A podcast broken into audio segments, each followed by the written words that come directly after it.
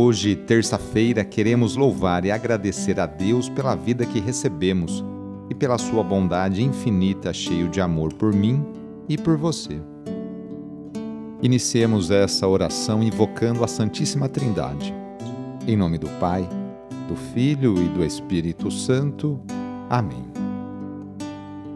Senhor nosso Deus, nosso Pai, nós cremos em vós, nós esperamos em vós, nós vos amamos nós vos agradecemos este dia e vos damos graças porque estamos com vida. Oferecemos este dia ao Senhor com todas as nossas alegrias e sofrimentos, com todos os nossos trabalhos e divertimentos. Guardai-nos do pecado e fazei de nós instrumentos de vossa paz e do vosso amor. Ajudai-nos a observar vossos santos mandamentos. Amém.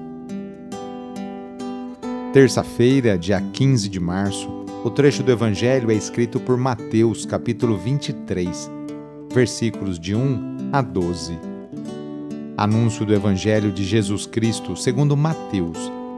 Naquele tempo, Jesus falou às multidões e aos seus discípulos e lhes disse: Os mestres da lei e os fariseus têm autoridade para interpretar a lei de Moisés.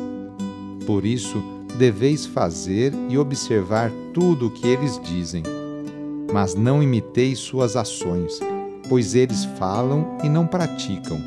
Amarram pesados fardos e os colocam nos ombros dos outros. Mas eles mesmos não estão dispostos a movê-los nem sequer com um dedo. Fazem todas as suas ações só para serem vistos pelos outros eles usam faixas largas com trechos da Escritura na testa e nos braços e põem na roupa longas franjas.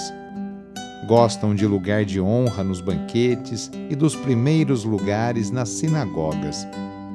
Gostam de ser cumprimentados nas praças públicas e de serem chamados de mestre. Quanto a vós, nunca vos deixei chamar de mestre, pois um só é vosso mestre e todos vós sois irmãos. Na terra não chameis a ninguém de pai, pois um só é o vosso Pai, aquele que está nos céus. Não deixes que vos chamem de guias, pois um só é o vosso guia, Cristo.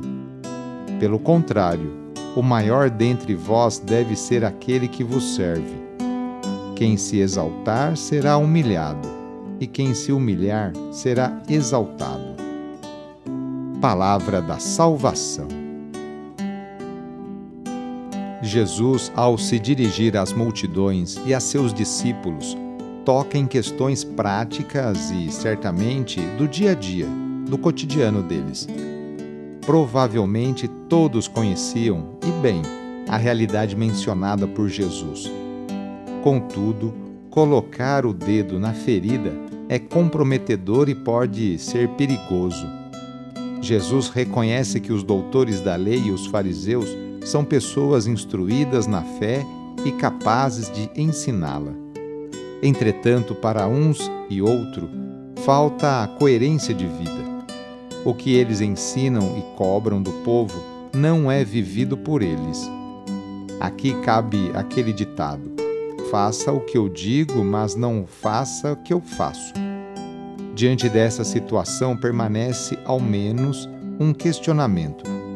Por que algumas pessoas que têm responsabilidade de ensinar a fé não a vivem? Esse é um risco que também pode cair sobre nós, sobre mim, sobre você.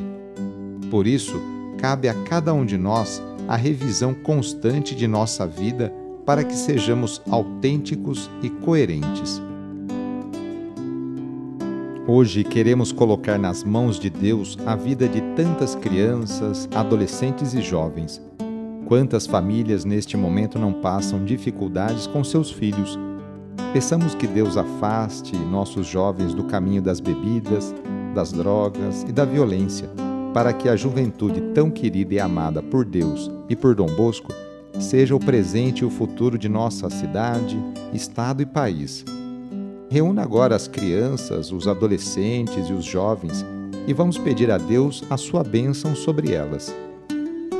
Senhor nosso Deus, que da boca das crianças recebestes o louvor do vosso nome, olhai benignamente para estas crianças e por esses jovens, e assim como vosso filho, nascido da Virgem Maria, recebia de boa vontade as crianças e os jovens, as abençoava, abraçava e as punha a todos como exemplo a imitar, assim também, Pai Santo, derramai sobre elas a vossa bênção, para que, à medida que vão crescendo, por meio de sã convivência com os adultos e com a assistência do Espírito Santo, se tornem testemunhas de Cristo no mundo e sejam mensageiras e defensoras da fé na qual foram batizadas.